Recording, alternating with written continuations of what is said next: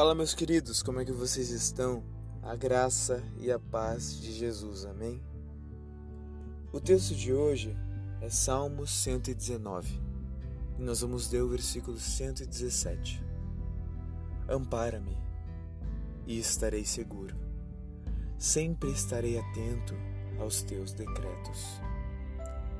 O tema de hoje é: tem medo, mas não tem vergonha?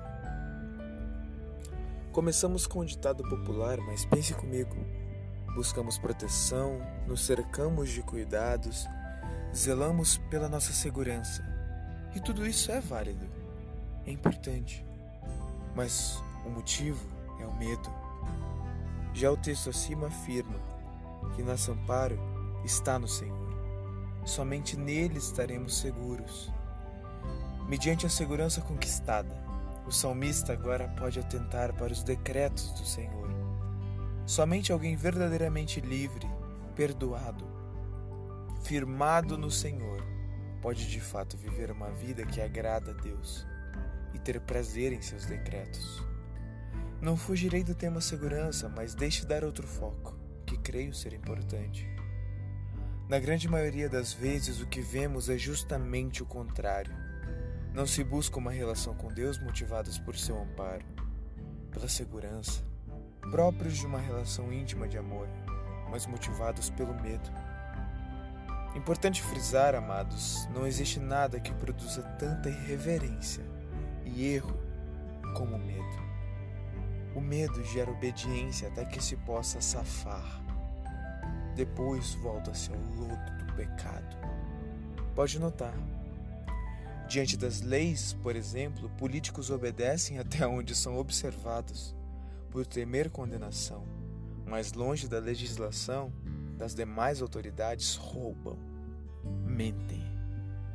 No trânsito, o cumprimento das leis acontece diante de autoridade de trânsito, mas quando a autoridade não está, os abusos ocorrem. Obedecer pelo medo é terrível. Agora, tudo que fazemos motivados pelo amor é nobre e excede as regras. Transpassa a mornidão da obediência e gera servos que vão além.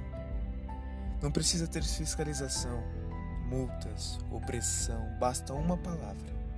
Faça assim. E assim acontece a obediência. Aliás, algumas vezes nem a voz de comando é necessária, basta o sentimento de que é algo importante. E de forma proativa, o discípulo se coloca à disposição do Senhor, pelo amor. Por esse motivo, o maior mandamento de todos é amar a Deus sobre todas as coisas e ao próximo como a nós mesmos. Deus ampara, sustenta, por amor. Ele não quer obediência dolorosa, sofrível, mas obediência consciente, que Ele amou primeiro e que, inundados por seu amor, nos derramamos em obediência. Aleluia!